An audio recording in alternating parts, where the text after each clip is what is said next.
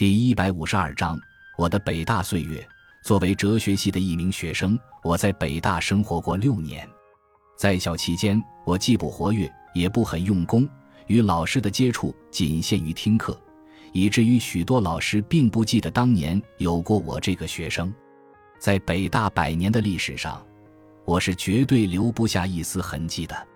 可是，在我自己的精神生长史上，北大求学的经历却占据着至关重要的位置。所以。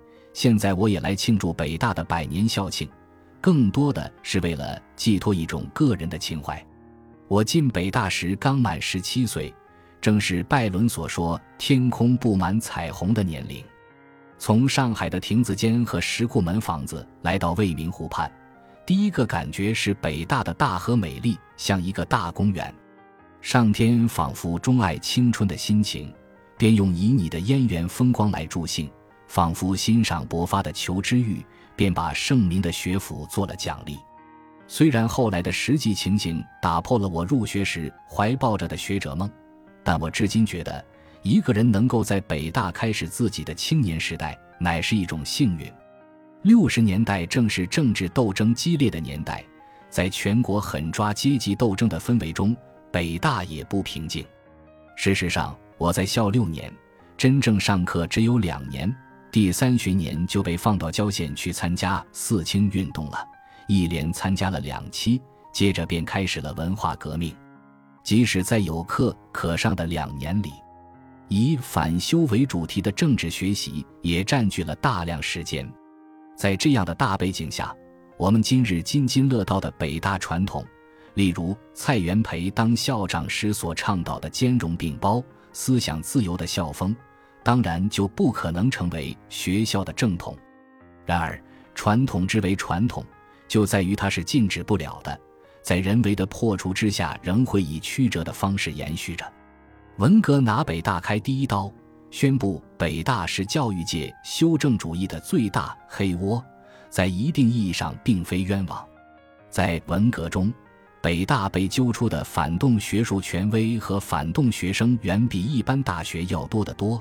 恰好证明了北大终究是北大，一批学有所宗、未被改造好的老学者的存在，教师和学生对学问的普遍看重，一代代学生中虽则人数有限，却始终压抑不住的思想突围的努力，也许就是北大传统在那个专制年代的延续方式。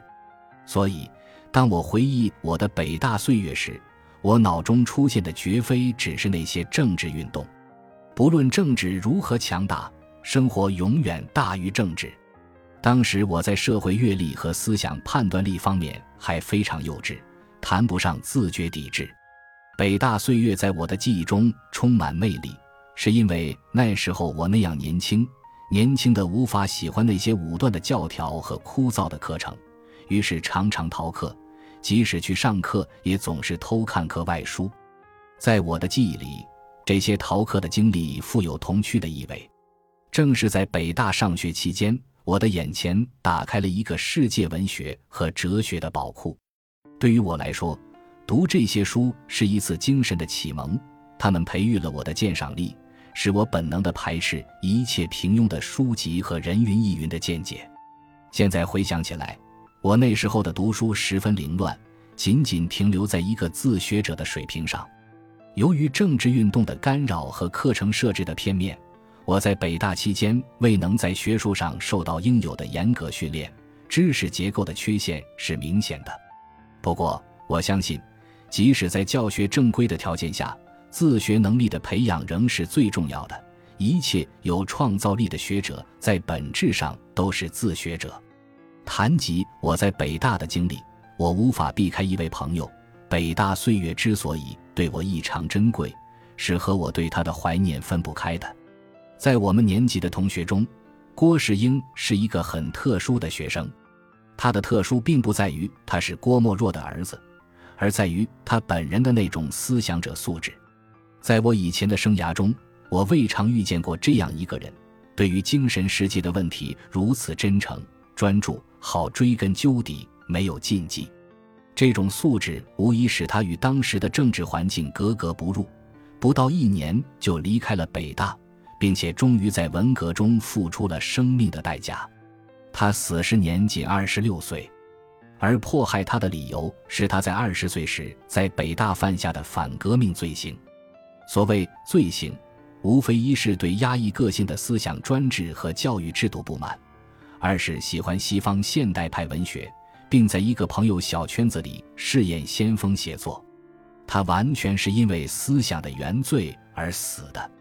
这使我想到，如果说思想自由是北大的一个传统，那么这个传统的合法存在是来之不易的。北大不可能脱离中国的总体环境。而在总体环境业已发生了根本变化的今天，北大理应更具备宽容的精神。从离开北大到现在，整整三十年过去了。与三十年前相比，北大以及周围地区的景观有了很大改变。在我上学时，海淀只是一个冷清的小镇，现在已成繁华的街市；中关村不过是一个地名罢了，现在已成热闹的科技城。海淀镇上，从前我经常光顾的一家小小的、简陋的旧书店，早已不知去向，取而代之的是争先恐后崛起的大型豪华书店。走在校园里，面对一幢幢新建的大楼，我也常有陌生之感。然而，我住过许多年的那座学生宿舍楼却一如从前，甚至在我住过的那间屋子的窗前，也依旧立着从前的那株木槿。偶尔回到北大，我会站在这株木槿旁凝神默想。最近十年间，我到北大做过两次讲座。虽然我不善演讲，但场面依然热烈而令我十分感动。